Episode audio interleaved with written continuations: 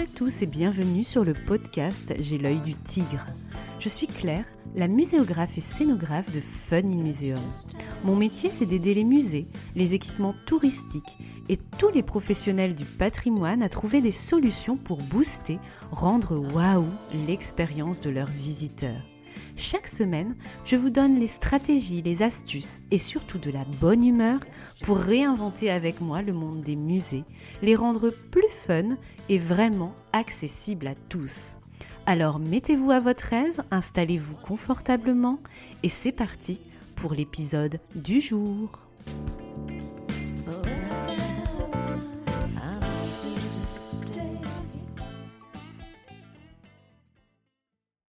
Bonjour et bienvenue dans ce deuxième épisode de la mini-série dédiée aux tendances touristiques pour vous aider à prendre de la hauteur sur vos projets d'équipement et d'exposition. La semaine dernière, nous avons découvert ce qu'était le tourisme durable et ses différentes déclinaisons, dont le slow tourisme qui va être le sujet d'aujourd'hui. Allez précédemment sur J'ai l'œil du tigre, souvenez-vous.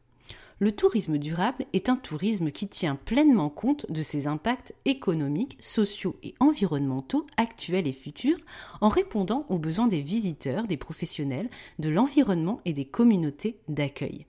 Donc, tourisme durable n'est pas synonyme de tourisme en plein air. Je vous disais aussi que le tourisme durable était comme une philosophie directement inspirée du développement durable. Il englobe toutes les formes de tourisme respectueuses de l'environnement et soucieuses du bien-être des populations hautes. Concernant le slow tourisme, l'entrée en matière de la semaine dernière était la suivante. Le slow tourisme consiste à découvrir une destination à son propre rythme. Plus qu'une forme de tourisme, ce mouvement est un véritable mode de vie qui va à la rencontre des populations locales et sort des sentiers battus. En effet, quand on évoque le slow tourisme, on pense aussi à d'autres terminologies comme la slow life, slow food, slow entrepreneuriat, qu'on résume souvent comme une autre manière de vivre, de manger, de travailler. Et donc, avec le slow tourisme, on est dans une autre manière de voyager et de découvrir des choses. Plus exactement, le slow tourisme, ou littéralement le tourisme lent, c'est, je cite, l'art de voyager tout en prenant son temps, de s'imprégner pleinement de la nature qui nous entoure et de la richesse du patrimoine. C'est privilégier les rencontres, savourer les plaisirs de la table avec le souci du respect du territoire et de ses habitants, comme le dit le site officiel d'entreprise.gouv. Dans cette définition, on y décèle plusieurs aspects. 1. Une question de tempo, de temporalité, de rythme de visite. 2. Une notion d'épanouissement, de plaisir. 3. Le respect de l'environnement et la réduction de notre empreinte impact sur celui-ci. 4. Le respect d'un territoire et la découverte de ses richesses multiples. Et 5. La notion de rencontre et de partage avec les autres, notamment le territoire d'accueil et les hôtes.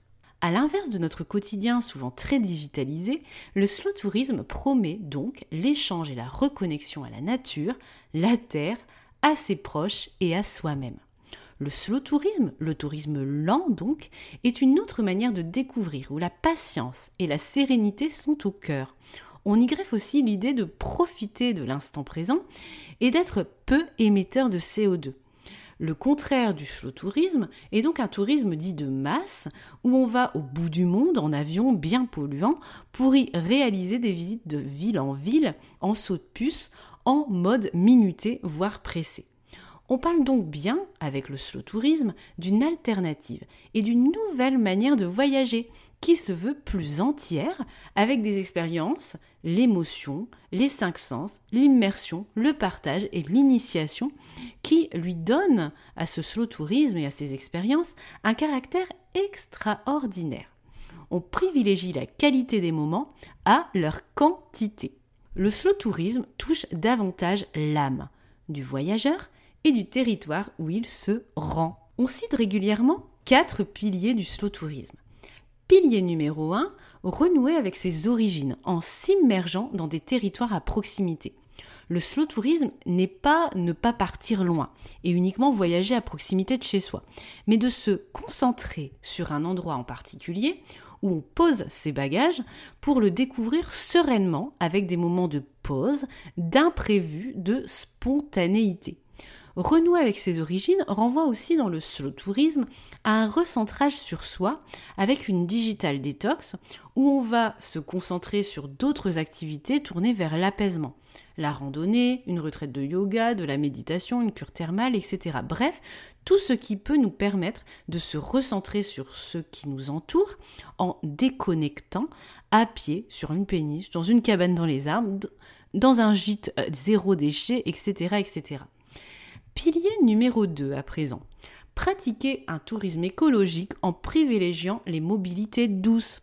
Vélo, trekking, kayak, cheval, roulotte, train, péniche. Vous avez l'embarras du choix en termes de transport doux, à contrario des voyages aériens plus polluants, et y compris en voiture. Pilier 3 maintenant, permettre des rencontres et partager les modes de vie des populations locales via des discussions, des tiers-lieux, pour découvrir le patrimoine local en privilégiant les expériences sensorielles, la culture et la nature autrement en somme. Pilier 4 enfin, vivre une expérience riche où le voyageur participe activement, car le slow tourisme est avant tout un état d'esprit, au-delà d'une manière de voyager, qui renvoie à de nouveaux consommateurs attentifs à des expériences où la santé, le bien-être, le temps pour soi sont importants, tout comme la sobriété, l'anti-gaspillage, le consommer local, le consommer autrement. On recense plusieurs thématiques assez larges finalement qui s'inscrivent facilement dans le slow tourisme et qui concernent peut-être les équipements dans lesquels vous travaillez ou travaillerez les patrimoines naturels et la biodiversité, les patrimoines culturels comme le patrimoine vernaculaire, le no-tourisme, la gastronomie à la française, le repas des Français classé à l'UNESCO, les savoir-faire d'exception, les fêtes et les traditions de terroir, la grande histoire et les histoires locales. Il y a donc, vous le voyez, beaucoup de musées et de sites touristiques qui peuvent facilement développer une stratégie de développement slow tourisme. Pour achever cet épisode et aider à vous projeter pour la conception d'expositions ou de produits culturels slow, je vous ai recensé 10 bonnes pratiques de slow life qui peuvent vous inspirer, tant au bureau finalement que dans la vie. Et oui, développement personnel un peu sur J'ai l'œil du tigre, vous commencez à avoir l'habitude. Pratique 1. Vivre pleinement le moment présent. On attend donc des expériences créées qu'elles nous permettent de focaliser notre attention sur le présent en pleine conscience. L'idéal est souvent d'apprendre à écouter son corps et ses sens, mais aussi ses émotions. Bref, expositions multisensorielles et immersives sont en accord avec l'esprit du slow tourisme.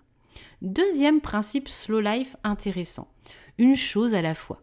Privilégier la qualité à la quantité. Éviter les parcours trop longs, trop denses dans des expositions interminables.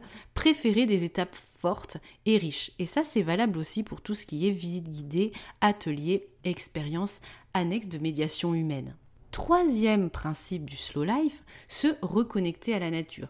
Proposer des découvertes en plein air, même si votre offre est indoor, il y a sans doute des choses à inventer. 4.